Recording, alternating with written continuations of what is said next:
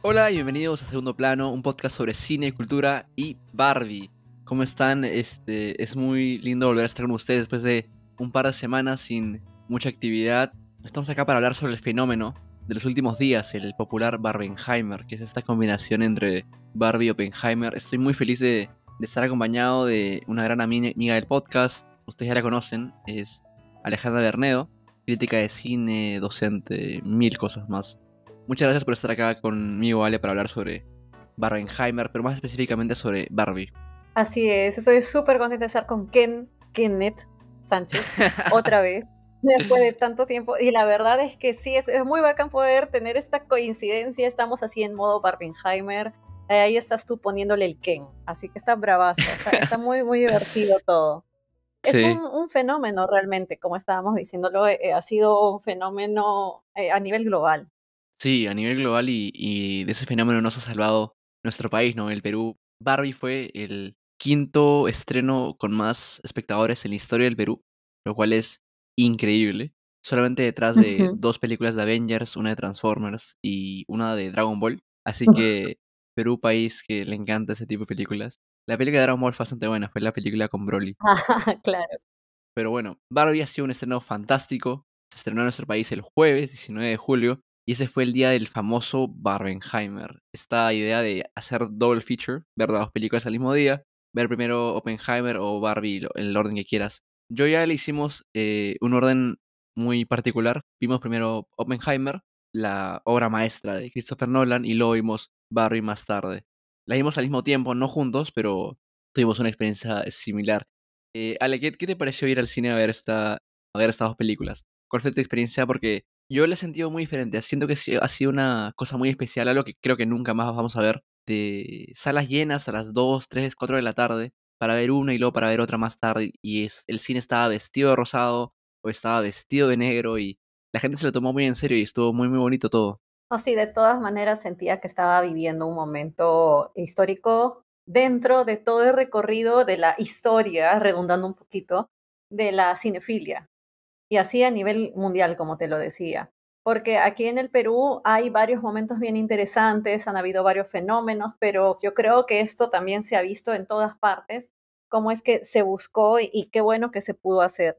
Eh, este visionado de dos películas en un solo día, que además son de estilos tan distintos, de directores súper reconocidos, sobre todo por quien recuerda mucho eh, los nombres de los directores de cine que a pesar de eso, muchas veces puede que haya gente que vaya al cine, no siempre recuerda los nombres de los directores, pero Nolan de todas maneras suena por ahí, por el alcance, por los años, por la categoría, el nivel que tiene, eh, mucho reconocimiento dentro de, todo lo que significa no solamente a nivel de premios, sino especialmente eh, a nivel del boca a boca, porque siempre se comenta como que has visto tal película, es de Nolan, entonces Nolan tiene su sello, su personalidad y creo que Greta también está buscando hacerlo y, lo está logrando. Entonces está muy chévere. Ella parece que siempre había querido dirigir películas más comerciales, entonces claro, de eh, si es que quiere hacer las dos cosas, en Barbie ha encontrado una excelente opción y de verdad todo el mundo empilado. Me gustó mucho ver gente con sus sombreros, con sus ternos, todos de sí, modo Oppenheimer. Y, por ahí ya tenían un detalle rosado o algunos estaban al contrario, estaban como que con más rosado, en la noche sí era full rosado tú y yo como lo estabas comentando, lo vimos casi a la misma hora, primero Oppenheimer temprano, luego en la noche Barbie, pero sí había gente que había venido con saco como que desastre, pero su polo adentro decía Barbie y, era buenísimo. Sí, fue una maravilla. Eh, recuerdo que para la última función, que es la que vi de Barbie, todo el cine estaba pintado rosado y toda la gente estaba vestido en, en diferentes niveles, ¿no? Porque había gente que se había producido un montón, fue vestido en tacos, lo que me parece increíble. Yo siempre voy a admirar mucho el, la entrega para estar full en personaje, me parece increíble. Eh, había gente que solamente tenía un polito, una bufanda, una, una casaca, eh, el maquillaje todo, todo rosado. Me pareció una fiesta linda, linda, linda. Algo que no veía desde el estreno de Star Wars, pero por otra cosa. Y la gente iba en, sus túnicas, ¿no? Y iba con las orejas de Yoda, cosas así. Pero ha sido algo bien bonito, es. Sobre todo porque las películas de Star Wars, aunque no son dirigidas a un cierto público, tienen un público más masculino, ¿no? Y en esas premieres de, de Avengers o de Star Wars normalmente hay hombres y en esta ha sido un poco al revés, porque en la premier de Barbie al menos, aunque había hombres, eran mayormente este, mujeres que la estaban pasando increíble, ¿no? Creo que ha sido un día muy bonito para el cine. Yo me sentí muy feliz de haber participado y pucha. No sé si se repita algo así, pero qué lindo verlo. en mucho tiempo. Tendrían que coincidir Sí, en los astros y, y los estrenos, en que tengan dos películas con tanta carga, porque Oppenheimer también tenía su propia historia de que todo el mundo, prácticamente medio Hollywood, estaba ahí casteado en Oppenheimer.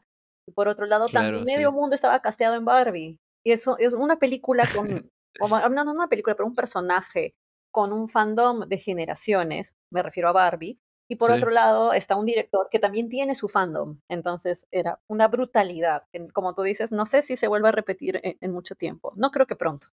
sí. Yo tampoco creo que pronto, pero qué felicidad haber sido parte de eso.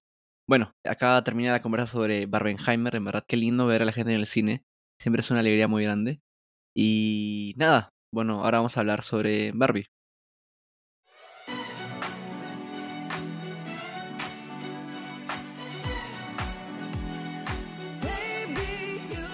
Bueno, Barbie, como ya les comentamos, es la nueva película dirigida por Greta Gerwig, directora que nos ha traído películas maravillosas como Lady Bird y Little Women, y ha sido co-escrita con Noah Baumbach, que es el famoso director de películas como The Squid and the Whale, eh, Marriage Story, Frances Ha, entre muchas otras. Y bueno, Barbie, para quienes no saben nada de la película, lo cual dudo bastante que no sepan nada de la película a estas alturas, porque A estas alturas sería raro. está en todos lados. Pero para quien quiera un poquito de la trama, Barbie básicamente habla sobre Barbie, la muñeca, que está protagonizada por Margot Robbie, y tiene una crisis existencial y tiene que ir al mundo real para poder resolver esta crisis existencial que tiene. Y eso es básicamente la trama y de ahí volamos por el mundo que imaginó y creó Greta Gerwig junto con Noah Baumbach en el guion y luego vemos la visión de Greta como directora.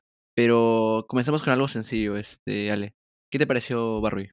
Es súper entretenida. O sea, yo creo que dentro de los pros, los contras, qué nos puede haber gustado más o menos, es una película entretenida, divertida. Se nota que está buscada para muchos públicos. Y nosotros de repente desde la crítica podemos muy probablemente analizar y hallar cuáles son los puntos flacos y todo.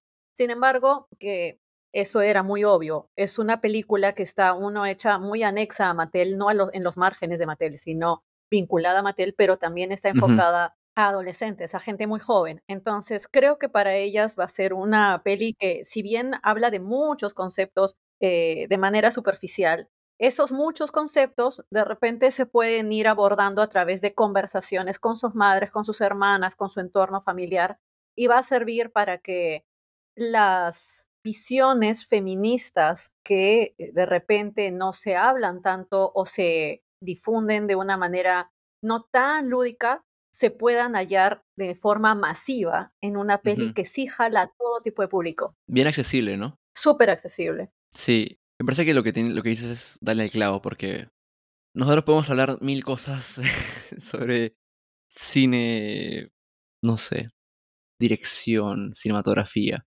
pero al final del día me parece que es eso lo importante, que hay mucha gente que ha salido con estas ideas, que quizás la primera vez que tiene un encuentro tan accesible, tan mainstream con algo así, ¿no? Y es una introducción importante para todos esos temas que se plantean, ¿no? Y además Barbie es una película muy, muy meta, eh, es una película que habla también sobre ex- existencialismo, sobre cuál es tu lugar en el mundo, sobre... De nuevo, no, no lo hace a un nivel súper sofisticado tampoco, pero me parece que la idea y... Hay una palabra que se usa mucho en inglés para hablar de películas así, que es que una película con corazón. Y es una película que tiene mucho corazón y mucho, mucho feeling, y creo que eso es un montón para una película comercial de ese tipo. ¿Cuándo, cuándo hemos visto una película comercial masiva hablando sobre, sobre feminismo y sobre el patriarcado y cómo debemos derrocarlo? Me parece que es súper notable y la forma en la cual lo hace con, con mucha emoción, este, también hablando un poco de la empatía, ¿no? Este, no tiene miedo a ser vulnerable y me parece que es muy importante que exista una película así y que esté accesible para todos. Justo yo eh, estaba leyendo una crítica de una crítica de cine que se llama Zoe Rose Bryant, que es una Sí, mujer buenísima, muy trans. divertida ella también. Sí, no, es una Twitter espectacular, le recomiendo a todos que la sigan. Y me conmovió, me chocó bastante y me, me emocionó mucho porque habla sobre cómo en la película de Barbie eh, las chicas comienzan a entender lo difícil que es ser mujer. Y yo no soy la mejor persona para hablar de esto, claro, porque soy un hombre, pero ella habla, y quiero citarla, dice que ella aprendió estas lecciones un poco tarde porque su transición la tuvo un poco tarde en su vida, pero que recién está aprendiendo y que ese aprendizaje le asusta de lo que es ser mujer, como a la misma Barbie en la película, pero que con el arte, con una película como esta, esa educación se hace un poquito más sencilla. Y por eso le agradece a Barbie, le agradece a Greta por, por todo, ¿no? Y me parece que eso es... Yo creo que ahí está la película. Ahí está el, el feeling, el corazón de la película. Y es hacer accesible este conocimiento que todos deberíamos tener y el cual todos deberíamos tener acceso.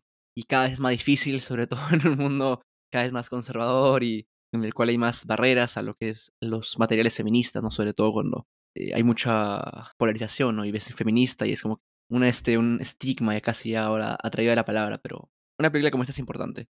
Y bueno, no sé si tienes algo más que agregar a, a las ideas que se tocan en la película, Ale. Hay un montón de cosas que comentar sobre eso, pero al final, como decíamos, cuando uno se da cuenta de que probablemente una niña que quizás tenga unas conversaciones, como siempre, ¿no? Sobre qué expectativas tener de su vida, las recomendaciones que pueden tener los papás, buenamente incluso sobre cuál es el mejor camino a seguir, puede que se haga quizás otras preguntas sobre lo difícil que puede suponer su vida dentro de una sociedad en donde se le exigen muchas cosas a la vez y que pueden ser bien contradictorias entre sí. Yo recuerdo un meme que eh, mostraba a una niña y su mamá jugando y entonces eh, en vez de jugar, o sea, era una especie de chiste de que mientras habían unas niñas que jugaban a, no sé, que la muñeca estaba en su casa, habían otra, había otra niña que estaba jugando a que sus muñecas estaban protestando eh, por no recuerdo qué cosa. Entonces yo recordaba que cuando yo era niña, mi mamá me hablaba de esas cosas y me parecía muy gracioso porque decía, claro, o sea, en medio de, las conversaciones casuales, me empezaba a comentar problemas reales que de pronto yo los insertaba también en mi juego. Y entonces la peli, creo que al menos Barbie en esta ocasión, a pesar de todo lo que nosotros podamos sentir como, uy, podría haber hecho más esto y más lo otro, inevitablemente está vinculada a, un mercado que exige un poco más a que, y que Barbie se interprete de otra manera, pero bueno, si esa otra manera de interpretarla va a ser al menos que las niñas empiecen a decirse como que complicado ver que hayan hombres decidiendo muchas cosas, a veces incluso sin suficiente inteligencia, sin suficiente criterio, eh, pero que se confíe en ellos casi ciegamente, mientras que en las mujeres no necesariamente. Entonces, despertar ese bichito, eso creo que vale un montón. Ahora, eh, podría haber sido diferente, sí, pero bueno, no fue una película parodia de Barbie necesariamente, a pesar de que emplea elementos paródicos. Sí, no, sin duda. Yo creo que también comienza con las manos muy atadas porque es un producto de Mattel y Mattel tiene, como es su producto, tiene palabra en lo que queda al final en la película, en el guion, eh, porque tiene que proteger su producto, ¿no? Entonces, yo creo que comienza con las manos atadas, Greta, y, y aún con las manos atadas hace lo mejor que puede para darnos un mensaje muy importante. Eh, ya el aspecto comercial y cómo se eh, representa a Mattel en la película me parece... Ah, no me gustó, pero también es ver las condiciones iniciales, no ver el contexto en el cual parte la película. No, no esperaba más tampoco, no esperaba una crítica a Mattel porque Mattel lo hacía criticar solo. Igual ahí le da un par de golpes Greta con eso de tu CEO, tu CFO, tu CEO, tipo, todos son hombres y representas a una muñeca y que hay un poquito de disonancia y todos los trabajadores son hombres, salvo la secretaria que es este América Ferrera. Entonces ya con eso le da un poquito de golpe a, a Mattel, creo Greta. Pero como decimos, parte con las manos atadas para hacer una crítica al capitalismo, a Mattel, a lo que tú has hablado bastante en redes, ¿no? El purple washing. Entonces, sí, yo creo que tampoco iba a hacer eso, sobre todo cuando uno lee y ve qué tan involucrado está Mattel en, el producto y, bueno, durante las semanas previas al estreno, el, CEO de Mattel ha estado diciendo que, que no es una película feminista ni nada de eso, entonces ya uno veía más o menos por dónde podía ir la cosa, ¿no?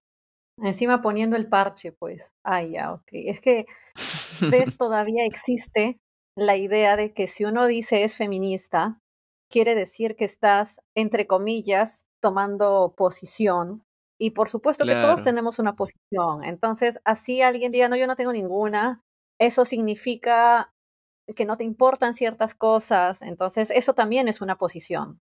Qué curioso que de pronto, o sea, yo no sabía que él había dicho eso, pero eh, llaman a Greta Gerwig y dicen que no es una peli feminista cuando ella siempre ha insertado el feminismo en su trabajo.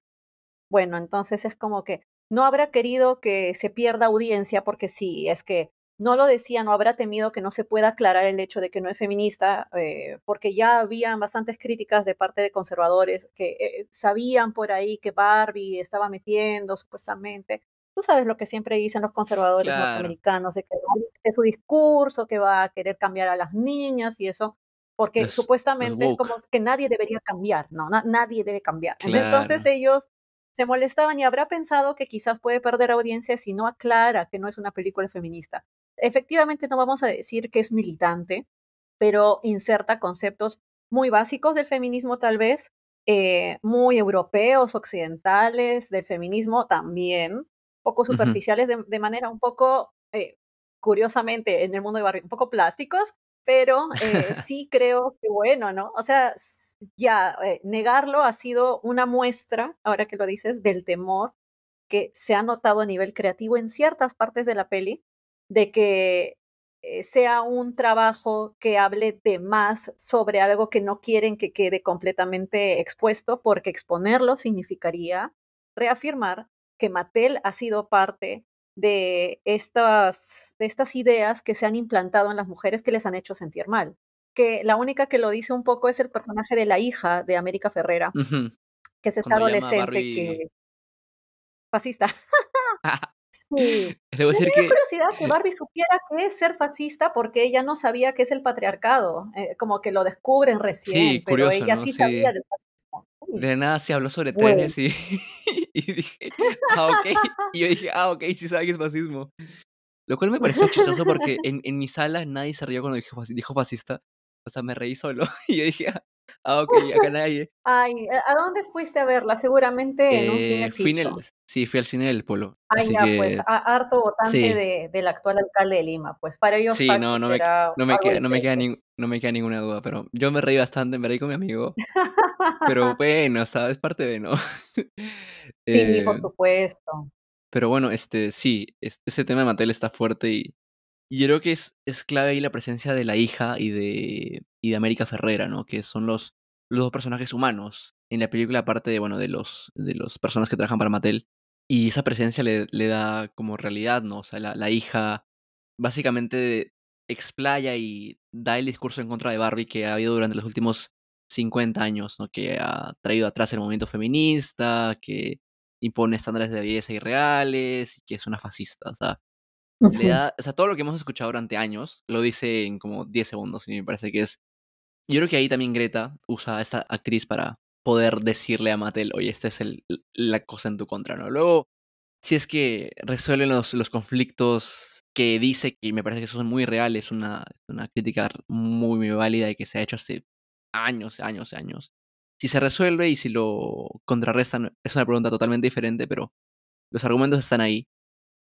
Y, y bueno, al menos está ahí en face value, ¿no? Y bueno, le dicen fascista a Barbie, lo cual me parece bastante divertido. Sí, sí, sí, es una peli, una amiga, Inés Fernández de Sinestesia, me hizo recordar al discurso, bueno, diálogo, disertación, speech de Cynthia Nixon hace unos años de Be a Lady, they said, que parece que es una influencia. Ella me decía casi calco de lo que, o sea, de parte de Greta Gerwig, de lo que dijo Cynthia Nixon en su momento.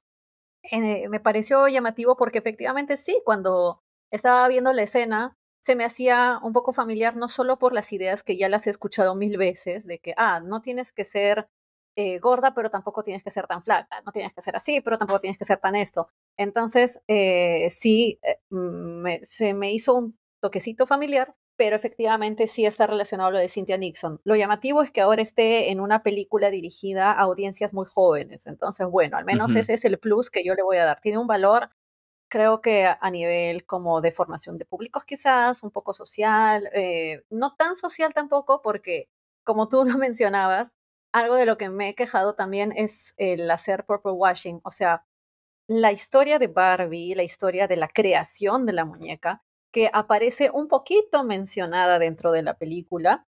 Se habla de la creadora y que la creadora quería hacer un juguete para su hija, para que ella se sintiera como que más feliz y eso, y es como que mm, no la quería más feliz en un sentido tan feminista como lo están planteando allí. Y encima la ponen como una abuelita recontra tierna, demasiado como que, como un poco más de un ángel, porque eh, parecía así como una figura muy etérea y todo, porque básicamente como que está muerta, pero ese fantasma es como una hadita y a pesar de todo, porque aparece allí como que siempre dando un mensaje muy bonito, y aunque inserten el hecho de que ella había evadido impuestos y etcétera, la creación de Barbie está basada, obviamente, ella la crea, pero basada en una muñeca alemana. Y eh, estamos hablando de que Barbie es ese ideal de belleza europeo, ario, que lógicamente con el paso de los años la cantidad de público que tiene, la cantidad de personas y de movimientos y de reclamos que han habido han hecho que hayan varias Barbies, diferentes tipos de Barbies, de diferentes tamaños, condiciones, colores, etcétera. Pero bueno, que ahora digan que Barbie, porque un poco más si dicen eso, que Barbie siempre ha sido un juguete disruptivo y que por algo la crearon así, me parece bien, no sé, cegarse a la realidad un poco. Eh, un poco como, que reescribir la historia, ¿no? Sí, están queriendo exactamente eso. O sea, ok con la reinterpretación, pero una cosa es que yo quiera reinterpretar y resignificar algo y otra es que Mattel esté buscando reinterpretar y resignificar su producto. Lo pueden resignificar de ahora para adelante, pero no lo pueden eh, eh, resignificar de manera como ya para atrás, como si fuese mm, hacer una retrospectiva de Barbie en donde yo encuentro lo positivo y seguro que sí lo ha tenido, pero escuché, ahora que, que, te comento esto, escuché a unos eh, youtubers diciendo que el hecho de que las casas eh, y los accesorios de Barbie fueran rosados era para demostrar que no es la casa de Ken, sino la casa de Barbie. Y es obvio que Ken es el accesorio de Barbie porque el producto es Barbie, el producto no es Ken. Entonces, así como han habido productos para hombres como eh, G.I. Joe, como todos estos muñecos tipo Max Steel, todo lo que estaba vinculado a la idea del Great American Hero estaba en lo opuesto en Barbie, que era una chica linda, con el cabello muy bonito, muy rubio, muy largo eh, y todas estas características usuales que se le elogian a las mujeres de forma tradicional y que sí desempeñaba varios roles, pero eh, era una muñeca, porque no es que le hiciera soñar, soñar a las mujeres, o sea, era un sueño que se quedaba como un juego, como puedes jugar a eso, pero al final te chocas con la realidad y no lo eres. Entonces mm. tienes que asumir otras cosas. Es verdad que en un contraste con, con las muñecas pelonas, que no sé cómo se, se, le puede decir de otra manera, pero bueno, las muñecas bebés, las peloncitas, que hacían que la niñita cuide a su bebecito, bueno, hay diferencias, claro, pero la idea de que cuando sea grande seré una mujer que se verá de esa manera, que además cuando se ha hablado muchas veces de las proporciones de Barbie, es una proporción irreal la de su cuerpo, nadie puede tener un busto así de grande con una cintura así de chiquita sin que tenga alguna complicación, porque hay gente que se esfuerza demasiado para poder tener ese modelo de cuerpo. Entonces, en fin, creo que, que eso sí me molestó personalmente de la película, ver que se quisiese reinterpretar no solo desde Greta, desde Mattel. Y además lo hacen, spoiler, insertando de más a los personajes de Mattel y a la creadora en la historia. No debieron darles tantísimo tiempo. Ahí creo que falló, fofeó la parte narrativa. No, no, no veo manera de, de que no me haga ruido lo de Mattel y ni lo de la creadora, aunque es un momento, lo de la creadora es un momento bonito, pero como dices, una vez que que piensas un poquito más en la historia, pierde un poquito el golpe emocional que tiene, ¿no? Por eso creo que es clave en la historia que construye Greta los personajes humanos de América Ferrari y su hija, porque son los que son las que tienen los, los discursos, los monólogos en los cuales dicen las cosas como son en la realidad, ¿no? El discurso de, de, soy una mujer, pero no puedo hacer esto, pero tengo límites y me limitan, es de América Ferrara y lo dice de manera magistral, ¿no? Basado en el discurso que tú mencionaste de Cynthia Nixon. Felizmente no se lo dan a Barbie, sino a una mujer sí, no, real, claro, exactamente. Es porque que Barbie lo ha no lo y entendería. claro, y y cuando lo dice América le sale del le sale del corazón, porque sí se siente como que la rabia en el discurso cuando lo dice, como que puedo hacer esto, pero no puedo hacer esto, y es y se siente, y es palpable, ¿no? El e ese feeling. Y es igual de palpable la la rabia en su hija cuando dice: "Barbie, esto, esto y lo otro", porque es es cierto. Y que lo digan ellas 2 me parece que es clave, y me parece que es importante que estén las 2 las 2 personajes humanas, y que sean las que dicen las los mensajes más importantes en la en la película, ¿no? Es es lo clave. Ya los de Mattel están en su propio en su propia onda, haciendo su discurso, pero lo que hace América y lo que hace su hija me parece muy importante, y y yo sé que el discurso de América vamos a verlo millones de millones de veces ahora ahora que se acabe la película y se acaben los spoilers, vamos a verlo en todas las redes sociales todo el tiempo. Y en verdad qué bueno, porque se va a viralizar bastante y y es parte de lo que hablamos al comienzo, ¿no? Que es, si podemos rescatar algo, que sea este mensaje y que más gente pueda tener acceso a algo tan, eh, importante como eso, ¿no? Y por eso yo rescato mucho el el labor la labor de América y de y de su hija. Son personas reales, no son Barbie, no no acaban de ser expuestas al mundo real, son personas que viven en el mundo real y, bueno, el mundo real no es tan bueno tampoco como como quisiéramos para ellas. Quería hacer un pivot acá para hablar ya abiertamente. Hemos spoileado un par de cosas, mil disculpas, pero quiero hablar ya sin spoilers, ya si se han escuchado hasta acá, bacán, gracias. Pero si quieren ser spoileados, ya están advertidos, vamos a hablar totalmente de todo lo que pasa en la película, con spoilers, perdón, así que bueno, vamos de una vez.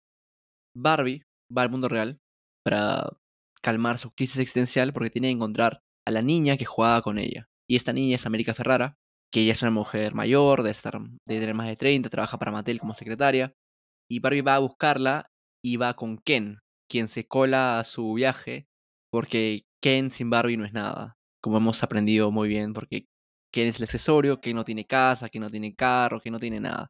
Y entonces Barbie al mundo real con Ken y Barbie a buscar a su a América Ferrara, que es la la niña con la que juega ella, y Ken descubre que los hombres tienen mucho poder en el mundo real, a diferencia de Barbie Land, en el cual Barbie Land no tiene absolutamente nada de poder, como dije, ninguna pertenencia, no tiene ni un lugar político, es solamente Ken, existe. Su única la única chamba del del Ken de Ryan Gosling, Ryan Gosling magnífico todo esto, su única chamba es playa. No no no es un, este, salvavidas, es solamente playa, se llama Ken Beach, su su tema es la playa.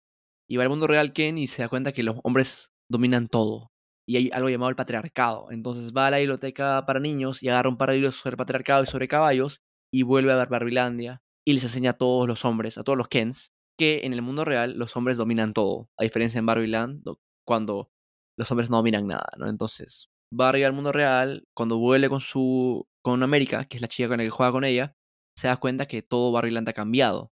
Y ahí es donde comienza el problema de la película, el segundo problema de la película. ¿Cómo vuelves Barbieland de nuevo a que sea Barbieland y le quitas el poder a los Kens? Porque los Kens leyeron un leído un libro sobre patriarcado y dijeron: "Eso está súper", y hicieron que todas las Barbies sean sumisas a ellos.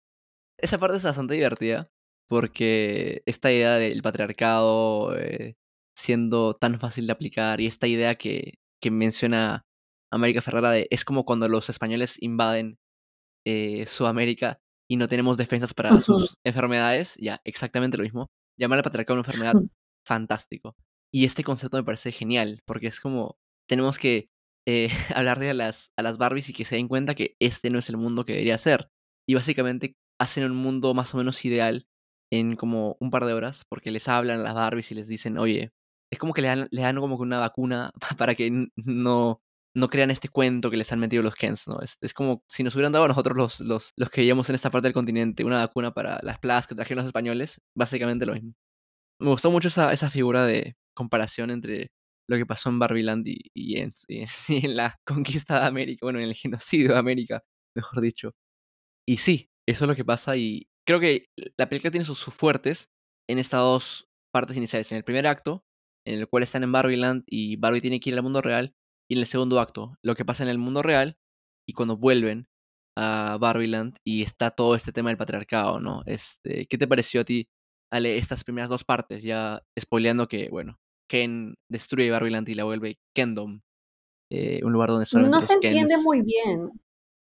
Claro, yo siento que no se entiende muy bien por qué todas las Barbies, literalmente todas y absolutamente todas las Barbies que no son la Barbie estereotípica de Margot Robbie que se había ido al mundo real, pero todas compran lo que dice Ken. Si se supone que Ken eh, no tenía poder, no tenía mucha opción, eh, y los Kens en general eran chicos que eh, eran, por supuesto, ac- accesorios, como que gente que acompaña a las Barbies, que se divierten entre sí, pero no tienen una acción puntual, ni un rol, ni ganan cosas, ni son ni siquiera las voces autorizadas porque no han escrito libros, porque no han ganado premios, a diferencia de todas las Barbies que sí tenían alguna cosa. En cambio, de pronto Ken de la nada convenció como a todas las Barbies y todas las otras Barbies le creyeron a todos los Kens.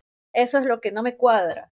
No, no, eh, no se explica por qué. es- Entonces uno tiene que, que entrar nada más en la suspensión, ¿no? De la credulidad, Claro. este, o de la incredulidad, porque nosotros tenemos que, que aceptar que la historia continúa y que, bueno, entonces de pronto convirtieron a Barbieland en Kendom o algo así. Entonces, ok, Sí. bueno, si es así, ya, que sea. Pero, ¿cómo? O sea, ellas ya sabían, ya eran conscientes de las cosas buenas que ellas tenían en sí mismas y además eran muy seguras. Algo que había dicho Greta, eh, me parece, o creo que lo estaba comentando Margot Robbie sobre Greta, pero era que en Barbieland siempre tienes que estar segura porque es Barbieland. Entonces, todas las chicas hablaban con una firmeza única. Es como que tú has ganado un premio, por supuesto, porque eres muy buena, por supuesto. Entonces, siempre estaban convencidas de lo que son. No había una duda respecto de, de su capacidad. Y de pronto, ¿cómo así decidieron cambiarlo? Entonces, eso sí es lo que me, me- no entendía el por qué. Y Ujú. bueno, les vuelven a como reconocer a de lo contrario y despiertan, entre comillas. Bueno, no voy a decir que no fue entretenido de ver, solamente que sí me, me dejó un poco en el aire.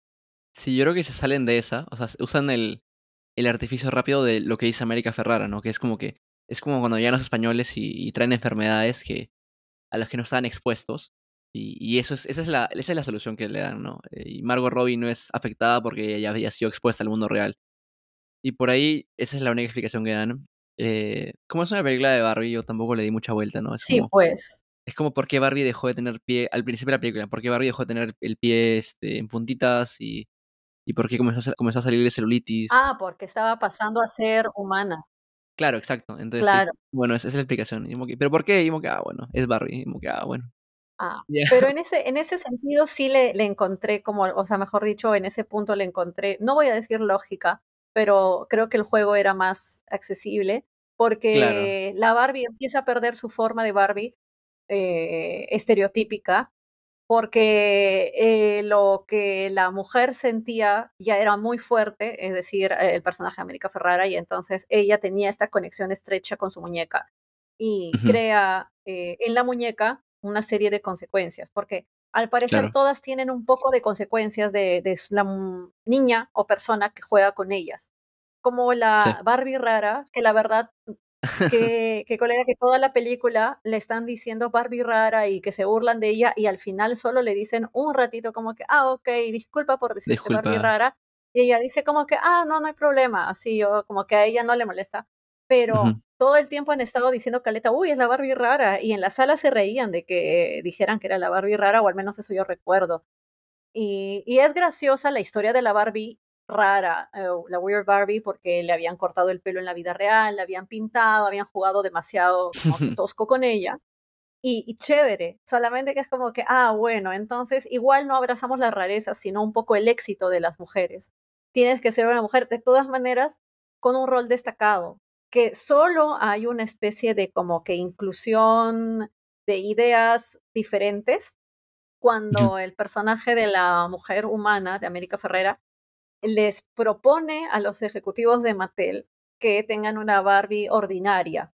Y ellos piensan primero que no, pero luego le dicen seguro va a ser mucho dinero y entonces ella reacciona como que, oh, perdón, no, el, el directivo, el, CEO dice que bueno, si es así, pues sí, hay que ir con todo.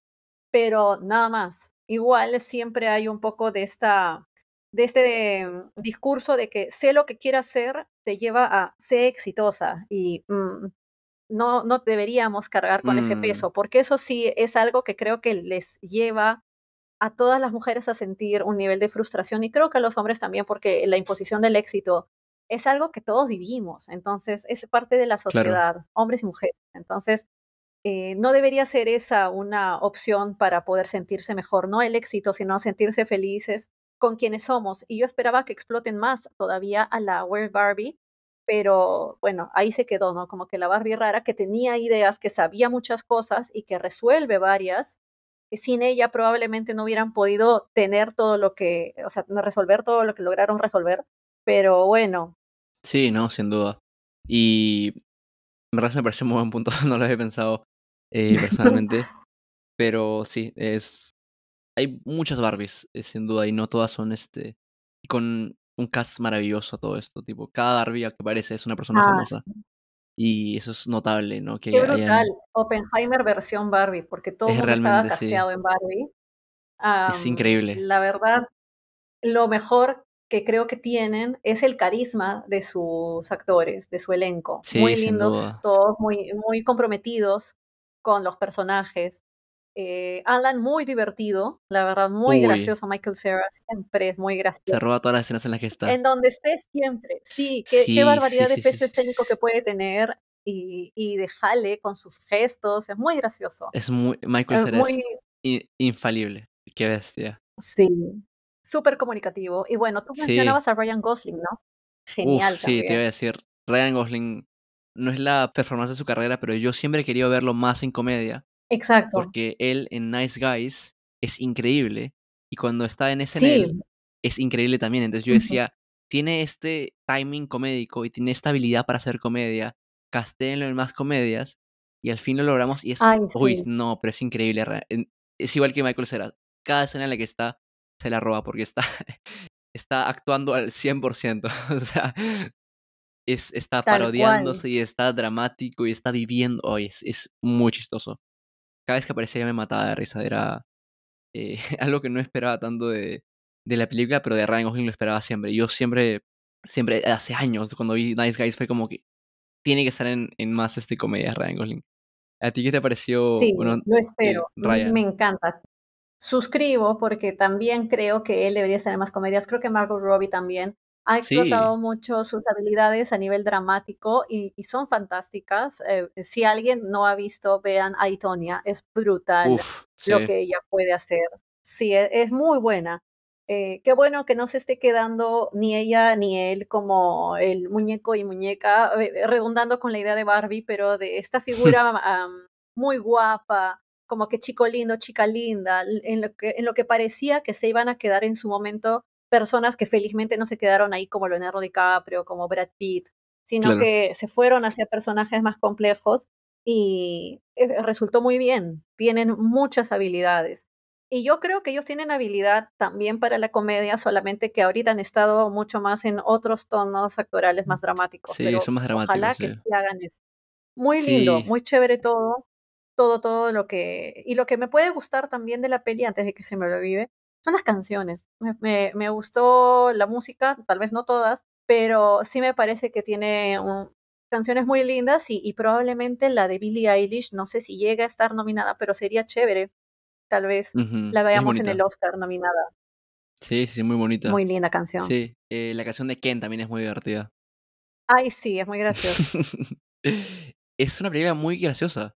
Es algo que esperaba, pero no esperaba que sea tan chistosa porque, bueno, es una película de Greta Gerwig al final del día. Y tiene momentos de comedia sus otras películas, pero en esta sí fue una película que a mí me dio mucha risa. Tiene varios chistes que están ahí como escondidos, como el chiste que hablamos hace un ratito sobre Barbie sabiendo que es fascismo. Todo lo que hace Ryan Gosling me da muchísima, muchísima gracia. Eh, las peleas entre los Kens son muy chistosas. Y bueno, la, la escena en la cual yo casi me muero de risa fue cuando están tratando de, de que las Barbies vuelvan a ser Barbies y vuelvan a creer en sí mismas. Y, los, y los Kens son los más grandes hombres con N y B chiquita y comienzan a, a, a hacerlos sentir bien, ¿no? Para que puedan distraer eh, a las Barbies y jalarlas y lavarles las mentes, ¿no? Tenemos escenas en las cuales, por ejemplo, el, el Ken de, del chico de Sex Education le explica a varias personas Ay, sí. qué es el padrino y, y de que va el padrino, o el tipo, ayúdame a usar mi computadora, y va otro que en ayudarlo a usar su computadora, o, o le enseñan a hacer deportes. Esa secuencia de 10 minutos en los cuales consiguen que todas las Barbies vuel- vuelvan a ser Barbies y distraen a los Kens de la forma más estereotípica posible me parece muy chistosa. Es una película muy graciosa, pero ese momento me parece que es el pico de, de la comedia que tienen. Sí, es, es buena película en el sentido de que creo que busca entretener y entretiene. Entonces, Sí, eso, en eso no ha fallado. Creo que no ha fallado. En otras cosas, sí, no, no puedo decir que no, porque justo le contaba a un amigo que yo recuerdo un reel que pude ver hace un tiempo que decía algo como, ¿sabes qué es lo peor del feminismo? Que no lo puedes apagar, o sea, de tu cerebro. Que estás viendo algo y ya no puedes desprenderte de, de lo que has aprendido, porque es como haberte puesto lentes y ya no volver a ver borroso nunca. Entonces, ya no, no puedo dejar de observar cosas que siento que podrían decirse mejor porque ya no estamos en tiempos de hablar con sutilezas, deberíamos hablar frontalmente porque es posible, pero bueno, felizmente igual creo que si es que lo pensamos como una peli para gente muy joven, bueno, podríamos empezar por ahí, pero sí espero que las siguientes películas de Greta Gerwig sean aún más frontales, porque acá de hecho que va a ser un montón de dinero, va a rayar, no hay duda, porque ya está rayando en este preciso momento. Sí, Entonces, eh, ojalá que, que le vaya súper bien y que pueda hacer muchos más proyectos en donde tenga una libertad creativa mayor. sí, creo que Greta Gerwig ha sido clave para poner este temas de feminismo, no necesariamente a un nivel súper complejo, pero en sus películas, ¿no? Por ejemplo, en Lady Bird, ahora solo que es, es el coming of age de, de mujer, la relación con la madre.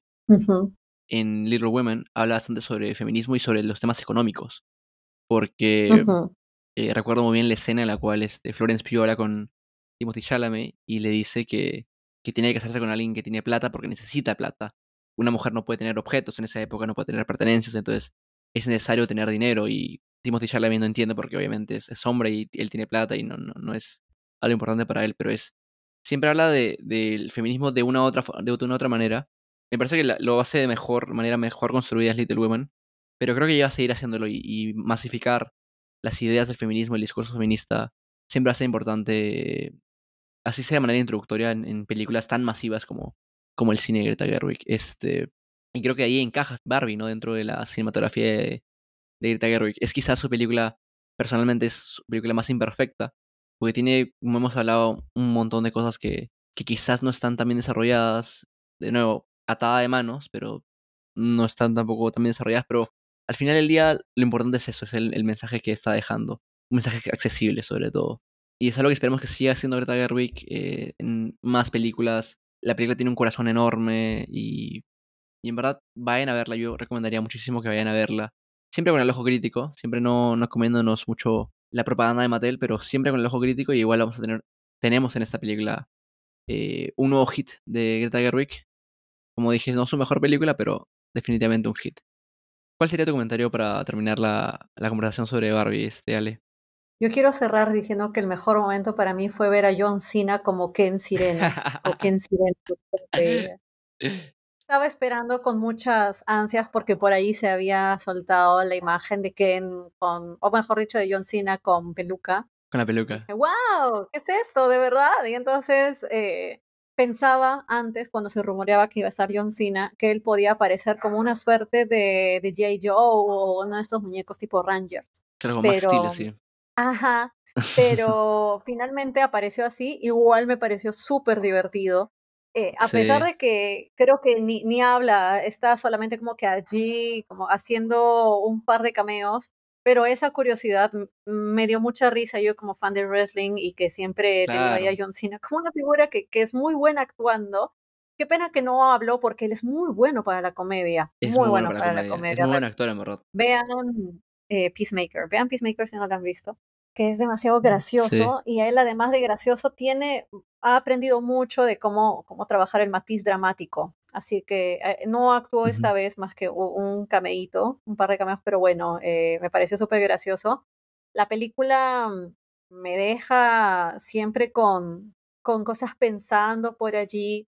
me apena que Mattel esté tratando de eh, rebrandearse así porque mm, no son capaces de aceptar el rol que han jugado históricamente en imponer ideas. Eh, no las han impuesto como se cree que se impone, o sea, no han dicho y la mujer, o sea, sus casas no decían la mujer perfecta es así, pero el hecho de que sea un modelo lindo de mujer sí contribuía a fomentar esto y ellos no, no lo aceptan. Sin embargo, qué bueno que Greta haya sido la encargada de trabajar una película sobre eso y, bueno, eh, va a competir seguramente muy fuerte en la temporada de premios, especialmente en vestuario, creo yo, en producción, dirección de arte.